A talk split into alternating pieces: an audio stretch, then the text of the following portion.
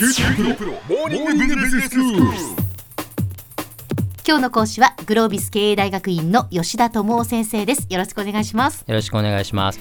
えー先生前回から会社の人事制度というお話をしていただいております、はい。で前回はじゃあなんでそのそもそも人事制度っていうのがあるのかっていうお話をしていただきました、はい。もう人事制度っていうのはその企業が事業の目的を達成するために競争力とか価値を向上させる組織、それから従業員の意欲や能力を向上させる仕組みを制度として体系化したものなんだと。はい。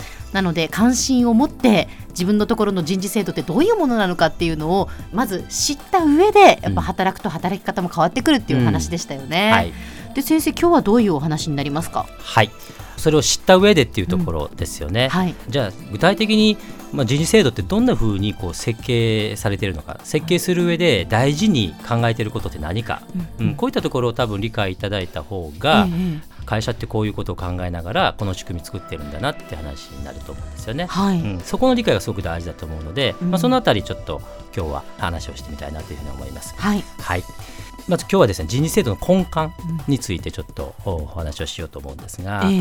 結構人事制度っていう言葉自体でこう連想することはいはい。ですね、なんかこう、まあいろいろあいろんなありますよね。まあ人事って言われるとやっぱはいりその移動、はいはいはい、はい。そのまあ4月になって部署が変わるとそうかですね。あとはやっぱ採用ですね、新卒の採用であるとか、中途の採用、まあ、そのはい採用に関わるとか、そういうことかと思いますけど、はい、そうですね。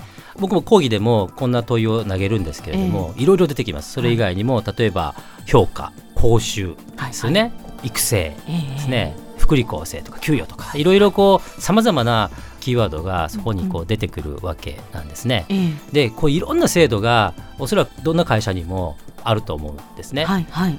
じゃあこういろいろこうある中で特にその中でも根幹をなす制度って一体何なんだろうか何が大事なんだろうか、はあ根幹ですか、うん、へえなんだろいろいろこう皆さん言われるんですけれどうも、ええ僕は特にあの中心に来るなというふうに思っているのは評価だというふうに思っています。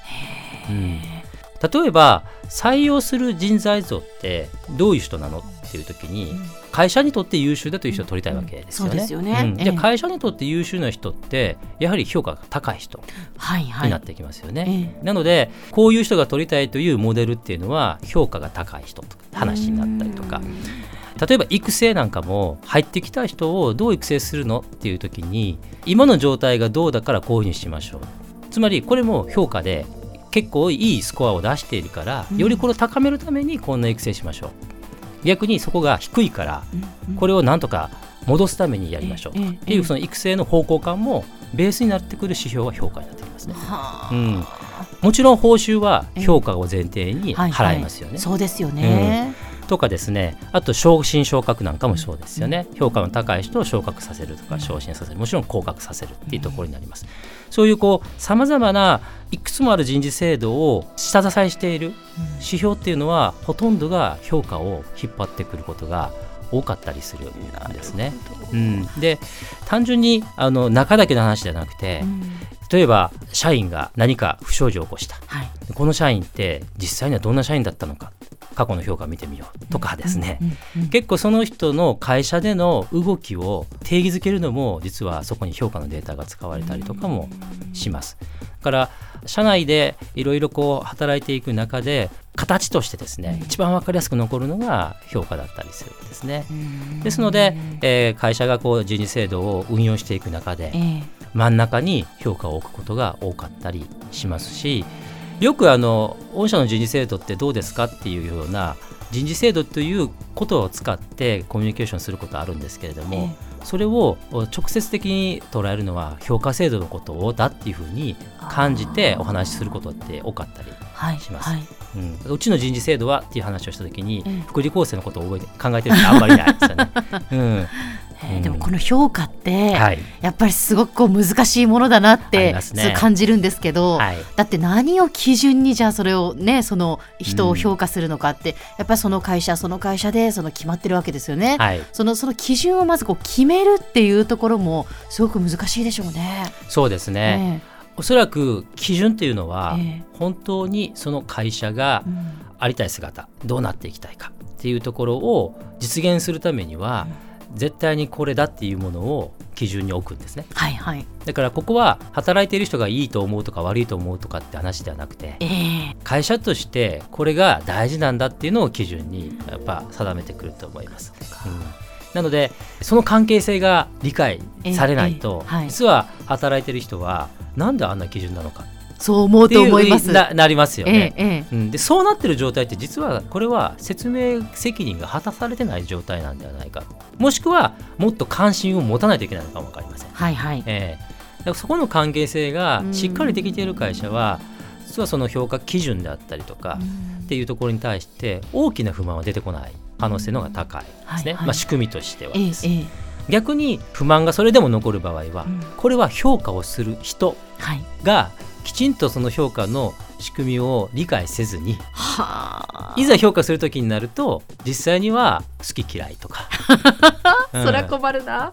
うん、なんかこう自分なりの感覚うん。を持ちながら評価しちゃうとか、うん本来はきちんとした数字を出さないと評価しないはずなのに、ええ頑張っているからはい評価してあげようとか、はあ。そんなことがもし起こってしまうと、ええ実際にはあうまく機能しなくなっていきます。うんでここの評価の結果がブレてしまうと、ええええさっきも言ったようにいろんなところに影響が出てくるわけですよね。はい。なので実際には評価のその仕組みそのものもきっちりと作り上げるところが大事ではありますけれども、もう一つはそれをきちんと運用するっていうところが非常に大切にもなってきます。はい。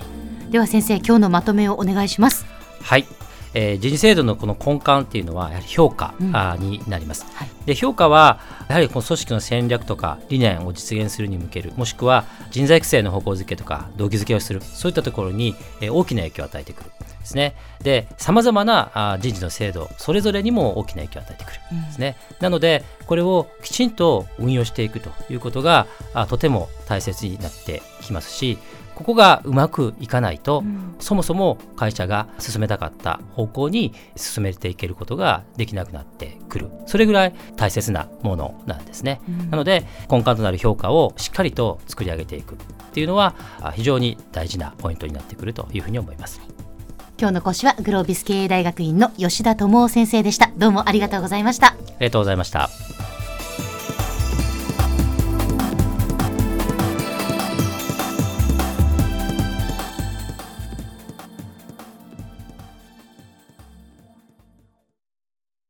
QTPro は通信ネットワーク、セキュリティ、クラウドなど QT ネットがお届けする ICT サービスです。